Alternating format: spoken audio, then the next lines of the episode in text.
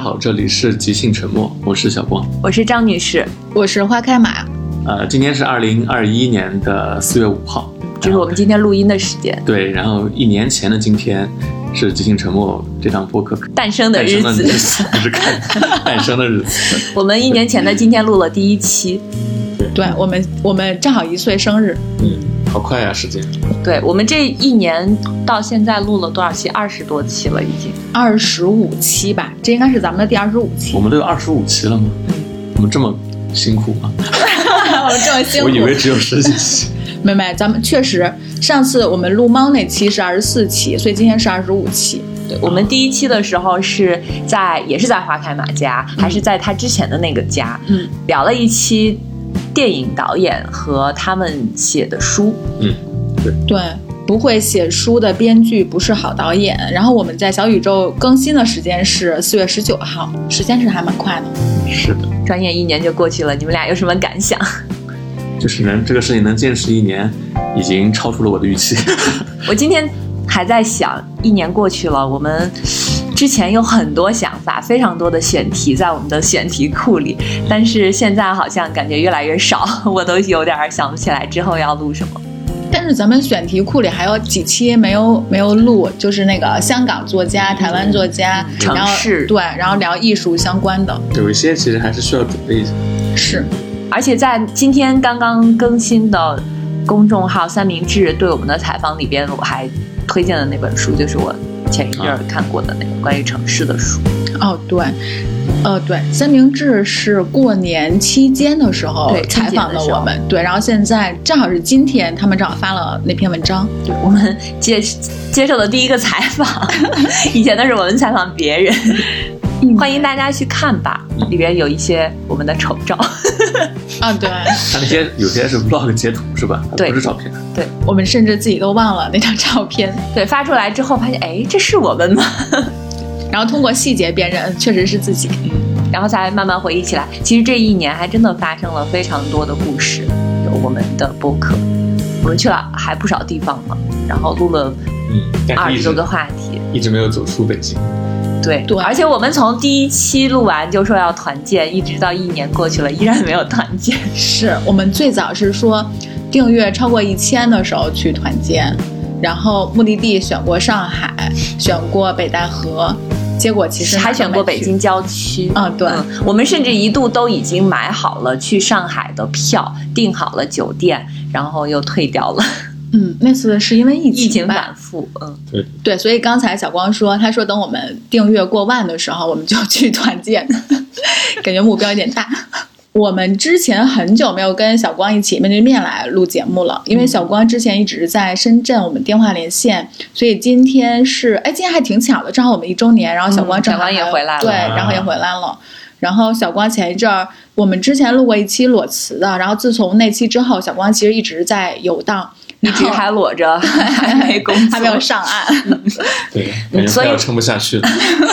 所以我们今天这一期其实不想有一个很固定的主题，我们想轻松的聊一点嗯，最近的一些生活和我们看过的书。嗯，对，这期就放松一点，毕竟我们过生日嘛。嗯刚刚还点了个生日蛋糕呢。嗯，对，小光，那你在游荡的这段时间，主要其实在深圳嘛？对，然后你要不要给大家就是介绍一下你在深圳的书店见闻？啊，因为就是大家印象中，深圳可能是一个文化沙漠的一个城市对，我们在之前的某一期里好像提到过。嗯，恰恰来那期，啊。对，首先有时有一些 出版或者文化机构在深圳之前在深圳办公，后来就是纷纷北上，抛弃了这块地方。然后我去了之后，其实发现，如果你仔细看的话，或者是你找一些当地的一些攻略什么的，你还是会发现深圳有不少书店。嗯，就比如说，它也有一些很著名的书店，像是诚品啊，或者是像是北京也有这种库布里克，但是，呃，就是我的经历正好印证了深圳是文化沙漠这个事实。就是我去了那段时间，在那待了一个多月吧，然后成品和库布里克就相相继关张。就是在我去去完这两家书店之后没多久，然后我就看到新闻说，然后什么诚品车店啊，库布里克然后关门。那诚品可能是一个应该是它的关门是早有预兆的吧？好像说很久很久之前就说已经不太不太能经营的下去了，嗯。然后我去那天应该是它倒数第二天营业啊，就进去之后，呃，其实它那个选址我觉得还是挺好，它是在深圳的万象万象天地，嗯，万象天地就是一个我觉得是深圳非常顶尖的一个商圈，对，嗯，就是它的整个商圈的那个设计啊，然后品牌的那种。品质啊，我觉得都是非常好的，而且很多是年轻人在那边过。但是它成品在那个位置，其实是一个非常非常不起眼的一个角落，就是你进去找到它这个门店，你要费一番周折，你要上电梯左转右转什么的。就首先它这个位置其实可能就不太能带来人流。然后那天去了之后，发现它因为是车店嘛，整个书架基本上都是空了，然后还有剩下一些零散的一些读者在那挑选书籍，因为他当时是做了一个全场还是。几折、五折还是七折，相当于一个清仓、一个大甩卖那个一个活动，对。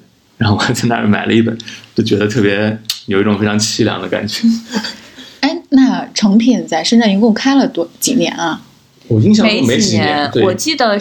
他在开业之前，好像我那个时候还在出版社工作，就有深圳那边的媒体人就会过来联络，说有没有活动想要做。我们最近有新书店要开，嗯嗯嗯，后来才知道哦，原来那是成品。哎，但是之前做出版的时候，不是有一个呃，深圳那边有一个深圳书香什么一个周的一个什么活动？是的，是的，对对对，感觉当时就是那个整个氛围还挺好的。对我去。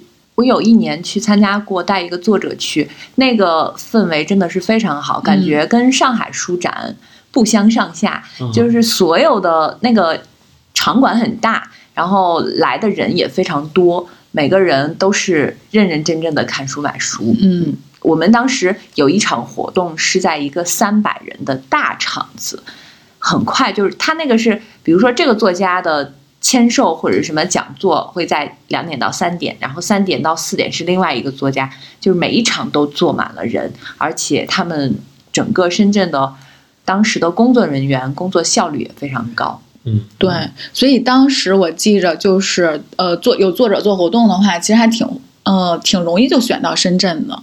嗯，所以我其实这么多年一直没有感觉深圳是文化沙漠。你当时做那个活动是在哪？深圳书城吗？呃，不是，是在他们的会展中心，就是当时的那个深圳，就跟一个书展一样。而且我当时还经常看一份电子杂志，它电子杂志叫我忘了是叫叫什么名字了，就是它里面会有那个呃港台书的一个销量排行。嗯嗯嗯。所以我当时其实对深圳那边的文化氛围其实觉得还可以。我们觉得深圳离港台很近嘛，它其实确实能买到。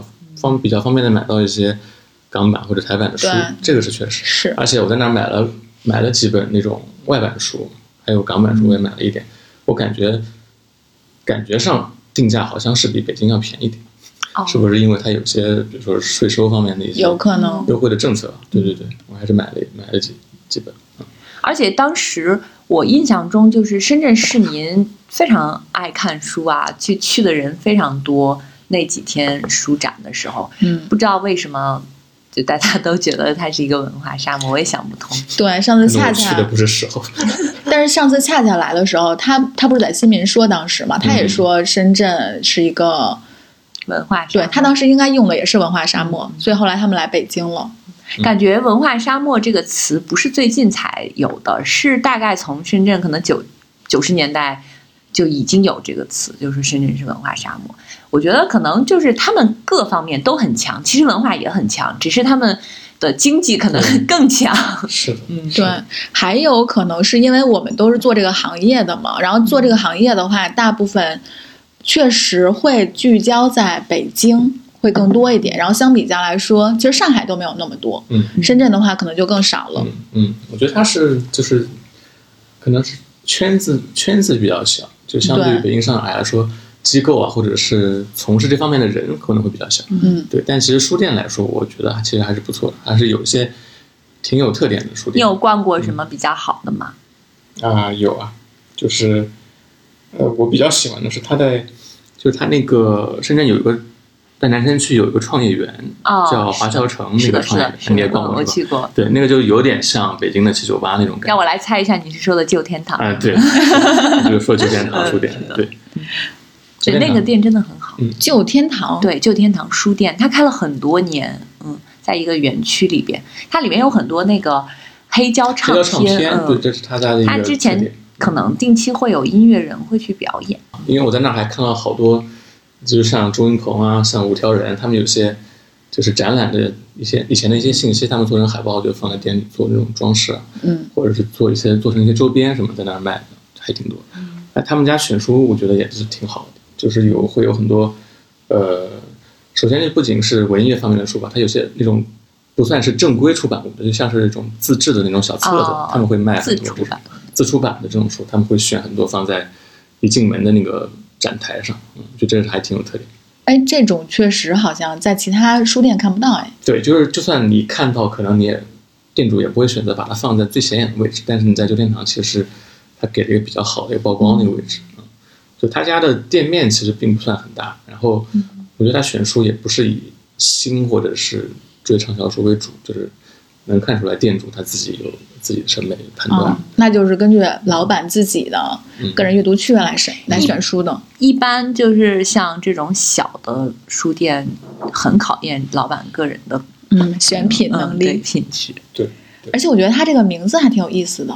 旧天堂，嗯对啊，旧天堂，还有其他的吗？呃，还有一个就是这个可能也是算是算是深圳比较有名的一个书店吧。对，它的定位叫书吧，叫物质生活啊，嗯，因为这个好像梁文道一些，还有其他一些，就是有一些比较有名的一些文化人，他去深圳做活动什么的，可能会经常会选这个地方作为他们的一个地点。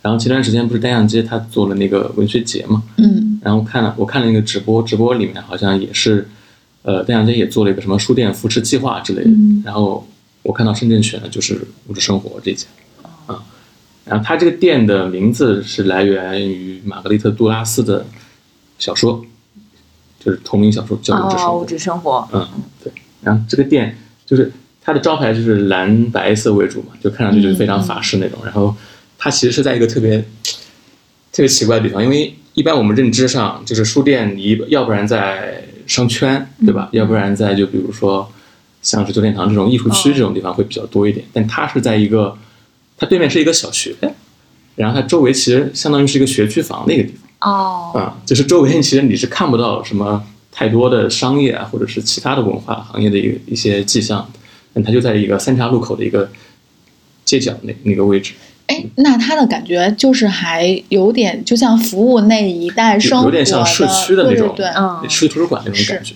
对对对，哎，你刚才说它是蓝白色，我突然想起来有一个电影，就是《书店》那部电影。那个主人公他看那家书店，其实对他他也是，他色调好像也大概是这种蓝白色的色调。嗯嗯嗯，我觉得他有点像之前的那个媒体人回邯郸开的那家人间食粮书店，也是在一个中高档的小区的一个路边，它周围也没有任何。嗯可能邯郸这个地方本身就没有什么什么文创园区啊，嗯或者是，呃，它商圈可能又租金比较贵，它开在一个那种一个叫什么小区的一个一条路上，嗯两边可能都都是那种很生活化的，嗯，还有什么？我看到他照片，还有什么乒乓球台这种。当时我有采访过，呃，他的那个就创始人，他就说，反正能买得起这个小区房子的人，大家应该也 能买得起书。对对对，这也是一个思路啊。对，哎，我觉得一个书店起“物质生活”这个名字还挺有意思的，嗯，感觉是一个反讽，或者是 对吧？因为书店其实本身跟物质生活没啥关系。所以书店叫人间食粮也，有一种荒诞美学。对，好而且我想给他们牵线。我在里面大概待过三四个下午，就是我那段时间在做翻译的时候，嗯，我会去这儿，然后体验很不一样，就经常旁边有很多刚放学的那些小学生小学生过来，他们会在那儿做作业，或者是做一些那种社团的一些活动啊。而且我发现，我靠，深圳的小学生真的太厉害了，他们会讨论一些非常，我感觉是我大学才接触到接触到的一些一些知识或者什么的，就觉得特别厉害，现在的小学生不都这样？真的真的太牛逼了。对，这是跟别的书店不太一样的一个地方。很多是那种就是年头比较久的书店，我感觉是不是都会是从最初的学校门口的那种文具店发展起来的？像物质生活这种书店，感觉就离我们小的时候认识的那种书店的感觉更像一些。嗯，因为现在好多书店，它其实也会有，就是有一种娱乐呀，就是消遣那个属性嘛。嗯嗯，因为毕竟也要书店也要活下去，然后开在商场里面。对但是像咱们小的时候逛那些书店，其实可能就就是不太大，社区的那种。就是在卖书那种。对对对，就有点像日本日本日语里面那个概念嘛。日语里就是书店，好像有两个词汇吧，可以描述书店，一个就是书店，另外一个叫就是本屋嘛。哦就是哦，是的，对，本屋好像就是指这种街边或者是市区周围的一些那能不种小店。太大，对对对对但是就那本书，所以叫东京东京本屋。嗯就是嗯其实是写书店的然后我说的是在复旦附近开了智达书店，那家书店前几年好像跟天猫有一个合作，就是它是无人书店，不需要有人，你你全部都是自助的，嗯进去刷脸，然后开始选书，转转一圈儿到那个出口的地方自助结算。它之前好像也是一个开在复旦大学附近一个那种卖教材、卖什么嗯辅导教辅对辅导书的那种小书店，慢慢的就开始一点一点发展成现在的这种独立书店。嗯好像每个学校旁边都会有几家这样的书店。我在上海上学的时候，我们我们学校旁边也有两家。其实其实我觉得社区书店挺好的，因为你不一定看个书，还得逛个商场。嗯对。所以我最近其实也有逛过一个类似社区书店吧，只不过它其实还是开在一个胡同里，就是它开在北京非常有名的五道营胡同，看上去像一个旅游景点。但是我当时去到那家书店的时候，我是很无意中发现那家书店。我当我住在五道营附近，但是它从去年八月份开业到我今年发现它，就前一阵儿发现它，就过去了这么长时间，我都没有注意过。它跟五道营的那个整体的那个色调很不一样，它是一个蓝白色，它那个就是潘通潘通色的那个嗯潘通蓝非常明显。我有一天经过那儿的时候，突然说：“哎，这个有一个新店开，但是颜色很不一样。”发现竟然是一个书店，我就进去了。嗯，我在跟那个呃当时书店里的姑娘聊的时候，她就说我们其实也有社区书店的属就功能和属性，就经常附近周围住在胡同里的人，他们会进来逛，嗯会过来转一圈啊什么的。嗯，嗯，我还在那儿看到好几个家长带着孩子进来读绘本，我觉得那个书店也挺值得推荐的。其实我还挺喜欢社区书店的这种感觉呢，嗯因为你确实有的时候不一定是非得要去一个大的商圈，对对对然后才能去逛书店。对，就是我觉得最好的书店形态就是那种像便利店一样，对啊就你可能走几步，拐角处就有一个那种。对，是，太难了，在北京连便利店都不一定有。对，说到这个，我还想想到一个书店，因为我我一月份元旦的时候，我还去了趟贵阳。嗯。哦，啊，就是就是出去玩嘛。然后贵阳我还去了他们一个一个非常有特点的，因为也是类似社区书店的嘛，它叫三克岛，但它它给自己的定位就叫图书馆，但其实里面也是可以买书的，就是他那个店主也是在一个挺老旧的一个小区里面，我当时导航找了很久没有找到。就他那个店是完全在路边上是没有任何招牌但是进去一个小院子，然后左拐两拐，然后发现是是一个图书馆那种，是上下层那种，上面还有个阁楼，然后它里面是摆了各种，呃，这个店主我不知道从哪里弄来的，可能是有些图书馆的不要的一些书啊，可能是一些旧书，里面会有非常多的那种，呃，八九十年代的那种旧书，嗯，就他就基本上不卖新书，但是你可以真的是在里面办一张那种图书卡，可以在那借阅，那种可以借阅，对。哎，那这个是个人开的书店吗？个人开还是说，哦，然后它里面整个店的布置都是那种八九十年代那种感觉，它还会卖一些那种可能我不知道是不是故意做旧，还是说真的就是旧的东西，就是些上上世纪的那种 玩具啊，或者是明信片啊、纪念品这种东西。那有点像我们在多抓鱼看到那个旧货的那个。嗯，对，有点像，但它那个整体店做的会更旧一点，嗯待会儿可以给你们看一下那个照片。对，就是它布置的，我觉得整体氛围特别好，哎，非常温馨。那个店 就完全进去之后，完全听不到外面街道上的人声啊、车声都没有。那它是本来就是在一个小区里面是对，吗？它那个那一片是个小区，对，但它那个我感觉是一个小区里面单独一个院子里。你是怎么找到这种地方的？就是我就去贵阳之后，我就想看一下当地有什么特色书店，嗯我就直接搜书店，然后发现哎，这个好像还挺有点意思的，嗯，就跟一般那些什么西西弗啊这种不太一样，然后我就去找，找了很久。这么看，贵阳应该书店也比较少。嗯，对，西西弗好像还有几家，西西弗现在感觉全国都都都很多，对对，西西弗连锁书店。西西弗是只要有个商圈，基本上都有西西弗，有这种感觉。其实是需要的。嗯，不管是什么书店，商圈里面必须要有。嗯嗯，嗯，对。我以前还有点排斥西服，然后最近感觉也是一种替代方案嘛，就是如果你在商圈没事干的时候，嗯，你是可以去逛逛对，你为什么要排斥西西弗？啊。对，就对他的选选书稍微有点意见，啊、没有别的原因。但他的 选书还挺接地气的，对，而且他的选书也必须得接地气。你想，他在一个商圈里，而且他是标准化作业，他的。受众就是比较大众，对对对，就是他要照顾到绝大多数他是一。个很就是就像星巴克一样，就是已经有一个很嗯全国统一、全国一样。就是。不太会出错，但是也不太会有什么特点。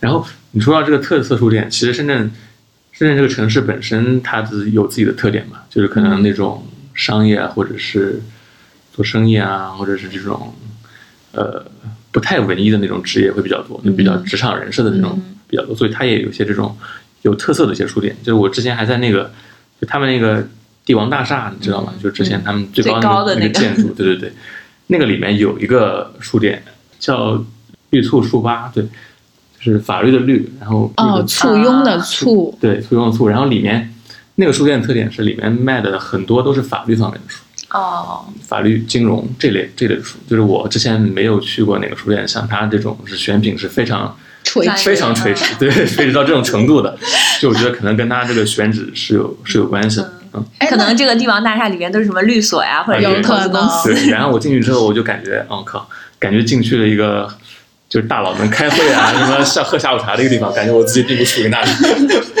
那进去之后看书的人有明显的职业属性吗？我看上去就是穿西装打领带的还挺多的，哦哦哦确实是挺有那种属性啊。然后我自己在那儿就感觉像个外来有点不自在。哎，所以有时间去各个城市专门逛一下它特色书店，其实也还也还不错。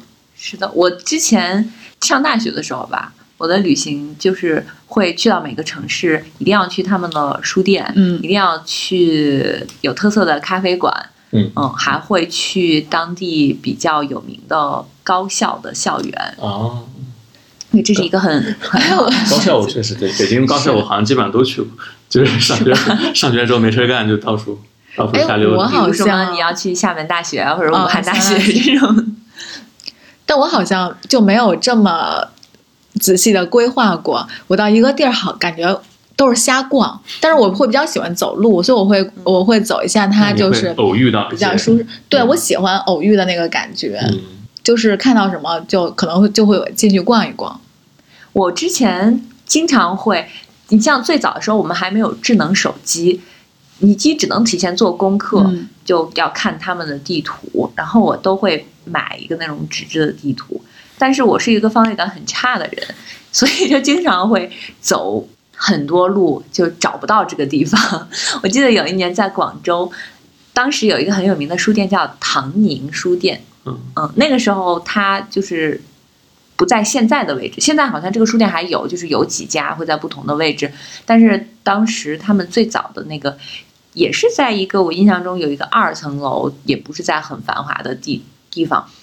我甚至还专门打了出租车，那出租车停下之后还没有停在那个书店的门口，我要找找半天，然后才发现这个书店。就这种，在这个找的过程其实也挺有意思的。嗯就在这个过程中，你就发现了其他的对对一些建筑啊，或者其他的很有趣的小店。是的，对，是经常发生这种事情，就是会在什么东京或者首尔这种地方，他们好像也不是，嗯我们即便是拿着导航，也也很容易你看能走错是吧？找。对、嗯我记得好像有一年在东京找一个一个什么名人故居，还是一个作家的故居，我感觉就在这个地方，但是我转来转去就是找是找不到，那可能就是店面招牌太小，或者是嗯，或者它也有可能就是信息没有更新的那么快。嗯突然想起了重庆，重庆的话就是，但重庆你找不到，是因为它有时候啊，上下是的，错层我在重庆，我在重庆就找一个咖啡馆，就是死活找不到。我说就在这儿，但是这是一个墙。是在你楼上他说？对他，他要上去，但是我又没有找到那个上去的路，我后来就放弃了。放弃回来之后呢，我还在呃微博上给他们发私信，我说我没有找到。他说啊，你应该给我们打电话，我们可以去接你的。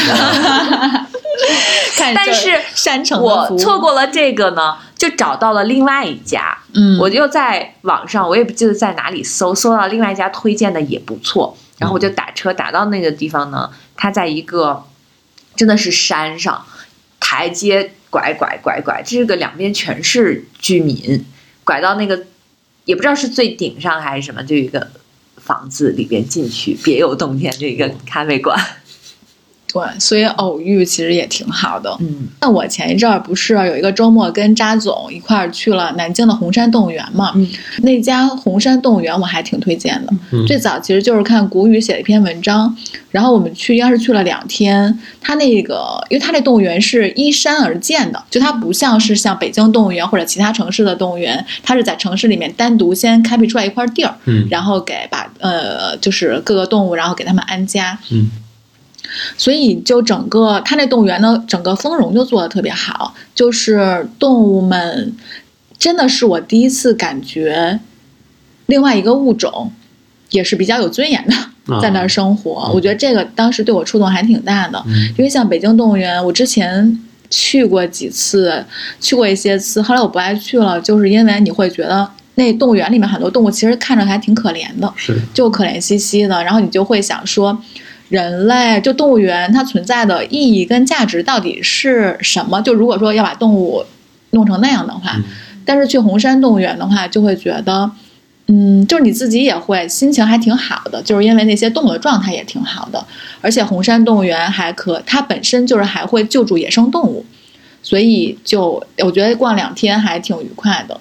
它是它是野生动物园，它不算是野生动物园，对，我觉得好我好像去过，小时候就是小时候，因为我家离南京很近，嗯我好像有一年春游的时候还去了去了那个动物园，但印象不是特别深了，可能太小了，嗯。可能他那个时候还没有现在做的那么好，感觉对它的动物园理念，我觉得就还挺好，而且它动。对它动物园它是它有观景窗嘛，然后但是啊，它的观景窗并不是一个是不视角不是俯视的，就是不会给动物压力，嗯还有一个就是如果呃如果动物不想被你看到的话，它其实是有地儿可以躲的，就你在观景窗里面也是看不到它的，就是对于动物来说安全感会强一些可以选。择不营业，对，就是它有不营业的自由，所以就是你可能得需要去找它呀，但是还挺。动物岂不是都不出来？但是就是他们饲养员会把一些，因为他们喂食，他会把那个食物放在可以被人看见的，地方。就放在观景窗的前面，对，然后动物来吃东西啊什么，而且他们可能会比较自私，还有他也没太大所谓，就是有人看他，所以我觉得对啊，只要不是强迫的，就真的就无所谓了。对对，我觉得大家如果呃正好在南京或者去南京的话，其实还可以逛逛这家动物园，嗯还挺好的。嗯，而且这家动物园可以认领动物，对，是。大象三千元一头。三千元是什么？每个月给他三千一年三千。然后他就会给你送你一张通票，就是你认认认养了动物之后，你就可以还可以给它起名字。对免费去逛动物园要我要。去喂它吗？啊，不用不用不用，人家人家不放心让你去问。对，说的也是。就有点像赞助。赞助嗯赞助费嗯，就是比如生活费是吧？对，就比如说咱仨合养，呃，合着养一只大象啊什么的，嗯，一人一千块，嗯，咱们仨可能养不起 大象。可以养别的有便宜可以啊，一年一千还行，嗯每一个一千养不起。之前我们的有一期的嘉宾李所，他曾经写过一首诗，在这个诗里，他写就是认养一头大象，当时他说的是美国的一个动物园的退休的大象是嗯。五百元，五百美元。应该是五百美金吧我没有求证过。我们在某一期跟那个马自仁书店的苏婉嗯。聊的某一期的节目里边，他开头就是读了一下这个诗，大家可以回头听一下，哦就是想为你认领一头大象。我后来看到红山动物园的这个之后，我还说哇，三千块，跟你这价儿不一样，我就发给他。然后他说哦，这个是美国的大象，那换算一下也差不多，五百美金，而且红4000美金红山动物园全球统一价。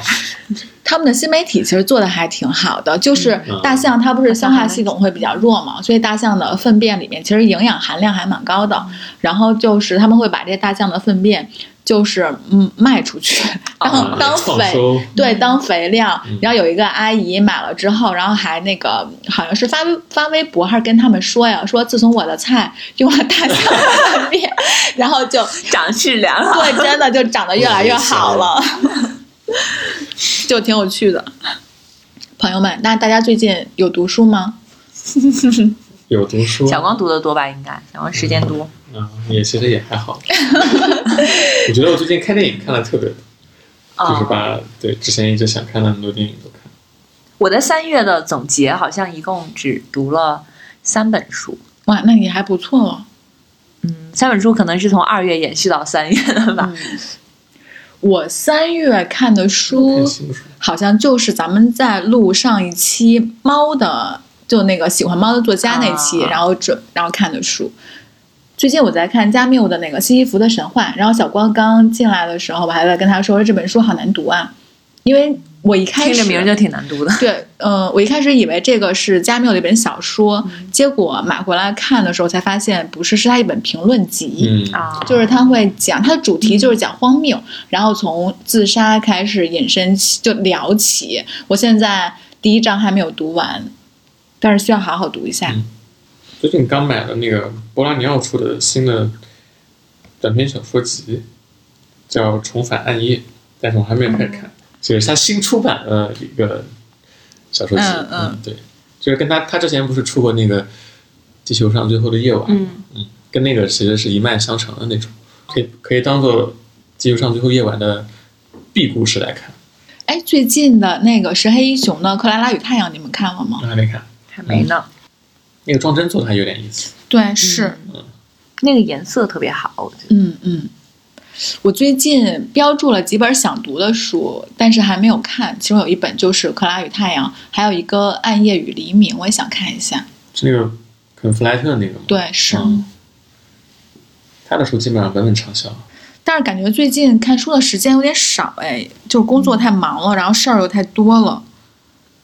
我那天好像嗯，我那天好像看到，就是网上有人说，你每天早晨花二十分钟时间读书，其实积攒下来，其实也不少也。挺多的。嗯，你一定要找一个固定的时间，就像我们去训练小朋友一样，就是你一定要让他固定的时间做一件什么事情，他形成习惯了。嗯，其实确实，其实就算工作再忙的话，我觉得看书的时间其实还是有的。你睡前半个小时其实还可以。但我前一阵儿在看那个村上春树那个《奇鸟形状录》，啊，嗯好厚啊！但是我发现我看完第一本的时候，我就没有太大兴趣再看第二本了。真的，适当的放弃也是可以的。我很久之前，嗯，在看一个电子书，叫《幸福的人不看钟》，就是一个短篇小说集，一个韩国作家的，里边有七篇短篇小说，是一个很早之前出的一本书。嗯，好像从春节前就开始看，一直看到现在都没有看完。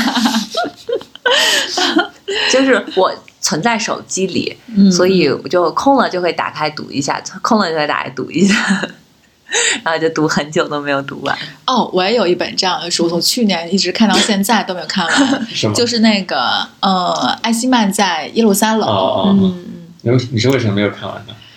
是嗯，因为我难度太大吗？还是因为是这不是汉娜·阿伦特那一本，就是写那个集中营的那本嘛。然后我当时是因为先看了汉娜·阿伦特的纪录片，然后找他《艾斯曼》这本书来看，然后看到中我我我看完了一半儿，看到中途的时候，就觉得写的有点儿，我看着稍微有一点点烦躁。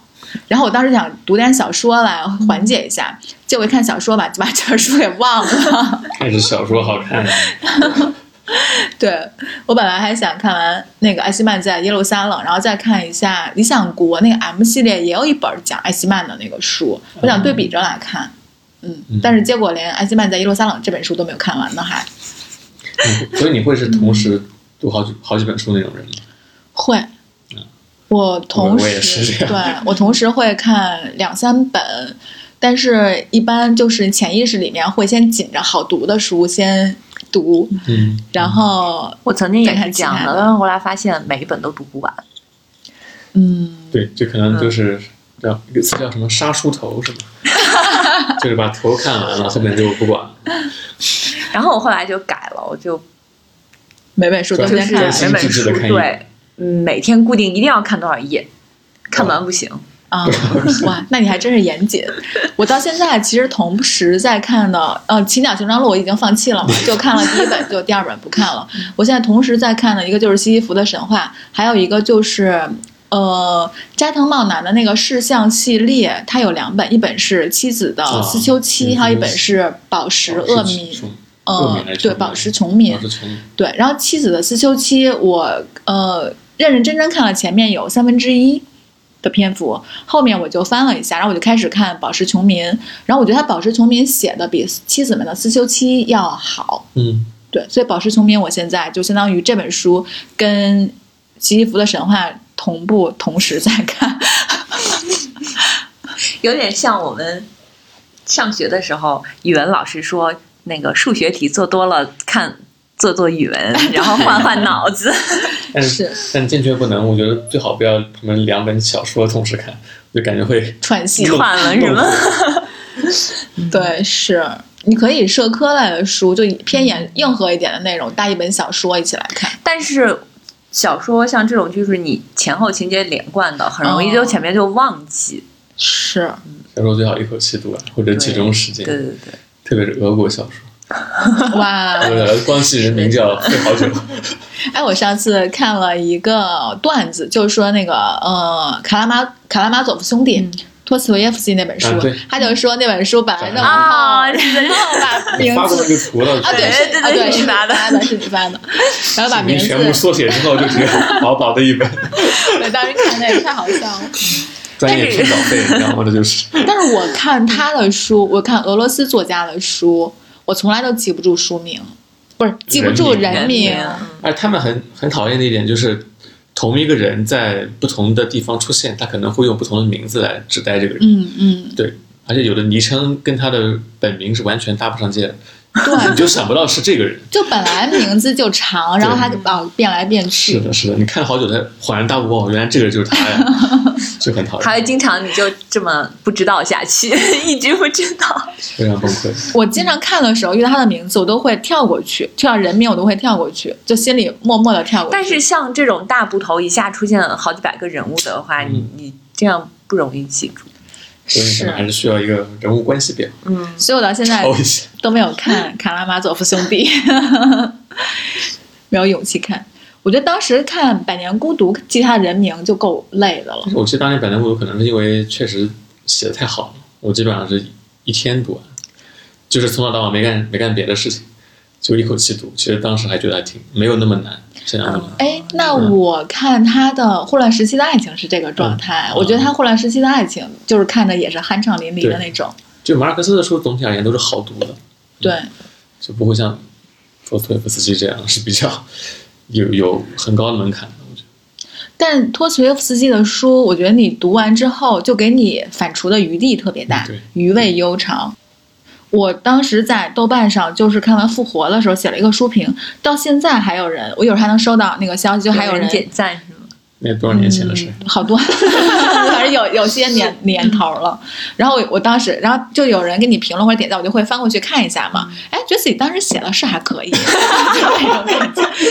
所以不是人家那个书写的好呀。对，主要人家书写的好，就是所以我觉得像托斯托耶夫斯基的书，嗯，如果看书的话，还是真的是要看他的书的。哎，他的托斯托耶夫斯基后来还有一本书，专门写托斯托耶夫斯基的这个人的那本书叫什么名字？呃，也就研究他的，哦，是是哦是他的传记，托斯托耶夫斯基的传记，是谁写的？也是一个那个俄罗斯的一个作家。我当时还备注了，我当时还想读了，因为那本书评分也非常之高。我知道那谁，库切写过他的传记。我忘了是谁写的了，但是我因为那本书还没有读，所以没什么印象。啊、我觉得托斯维夫斯基真的是人类瑰宝，必看。对，人生必读。近期生活汇报完毕。这个生日就这么过完了。对，这个生日就这么看似轻松的过完了。并没有什么仪式感。但我们的蛋糕到了，待会儿可以吃个蛋糕。